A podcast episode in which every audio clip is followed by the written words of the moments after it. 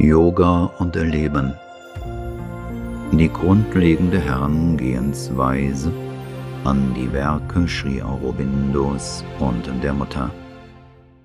Beiträge von Nolini Kantakupta. Erster Teil.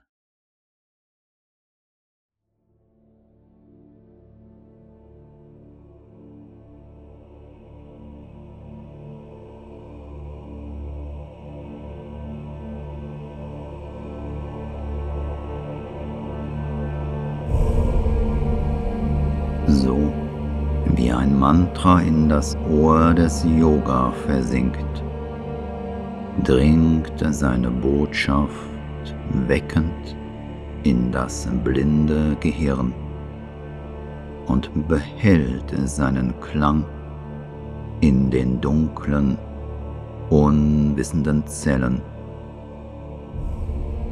Der Hörer erfasst ein Wortgebilde und nachsinnend über den Grundgedanken, den es in sich birgt, ringt er danach, es mit dem mühenden Mental zu deuten, findet nur helle Andeutungen, nicht aber die Wahrheit, die es verkörpert.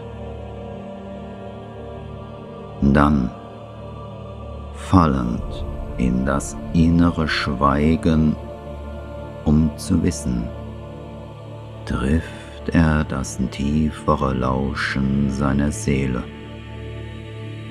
Das Wort wiederholt sich selbst in rhythmischen Weisen.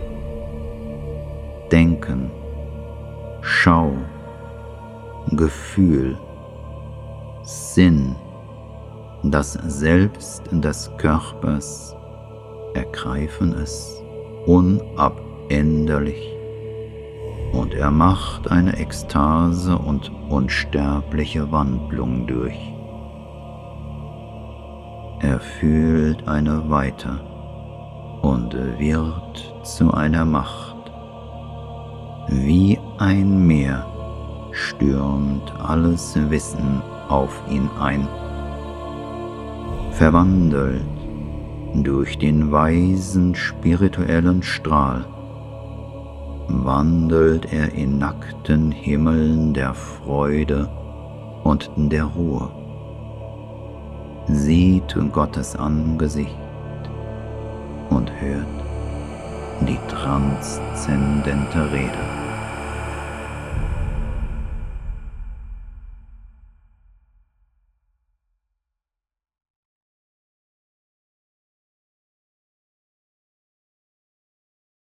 Die grundlegende Herangehensweise an die Werke Sri Aurobindos und der Mutter. Warum lesen wir die Werke Sri Aurobindos und der Mutter? Und wenn wir sie lesen, wie sollen wir sie lesen? Lesen wir um des Studiums willen? Um Dinge zu kennen, um Wissen zu erlangen?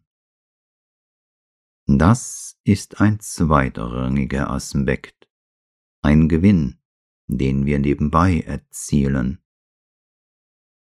Der wirkliche Zweck des in Kontakt kommens mit den Worten der Mutter und Sri Aurobindos ist, bewusst zu werden Bewusstsein zu erlangen, mehr und mehr bewusst zu werden, das Bewusstsein immer mehr zu erweitern, zu verstehen, das heißt, mit dem Mental, dem Verstand zu verstehen und die Schriften der Mutter und Sri Aurobindos intellektuell zu erfassen, ist ziemlich schwierig der leichtere, der richtige Weg wäre es, die Atmosphäre der Welt, die sie mit ihren Worten erschaffen haben, zu betreten, die Schwingungen, die die Worte aussenden,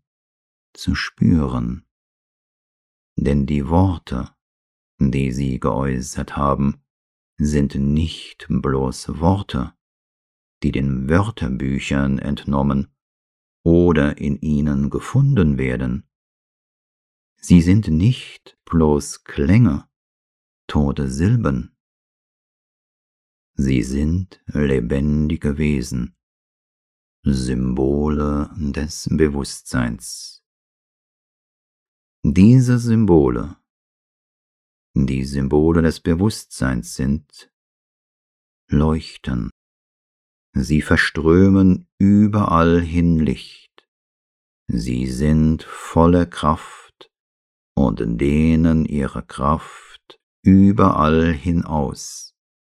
Sie sind lebendig und sie sind voller Freude. Es ist diese innere Welt, die hinter der äußeren Welt der Worte liegt, mit der man zuerst in Kontakt und sich ihrer bewusst sein muss, bevor man ein mentales Verstehen haben kann. Mit anderen Worten, Du musst die richtige Haltung kultivieren, dein Bewusstsein in Einklang mit dem Bewusstsein bringen, welches die Worte der Mutter und Sri Aurobindos hervorgebracht hat. Du musst sozusagen einen Sprung, ein Bad in den Fluten wagen und von der Liebkosung des Elementes durchdrängt sein um in lebendige Berührung mit der Substanz der Worte zu kommen und über deren Bedeutung hinauszugehen und wenn nötig, sie sogar zu umgehen.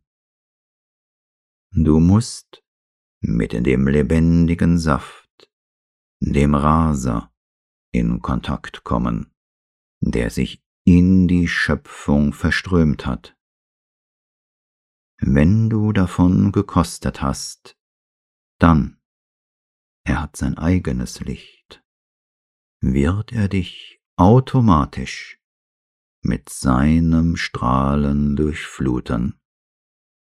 Die Wonne des Badens in der lebendigen Quelle wird sich in Rhythmen von Erkenntnis und wirklichem Verstehen ausdrücken.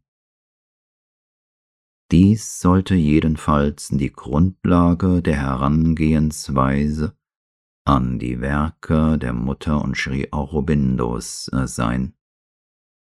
Du magst eine prächtige intellektuelle Ausrüstung und alle die Informationen, die die Wissenschaften und Philosophien gesammelt haben, besitzen.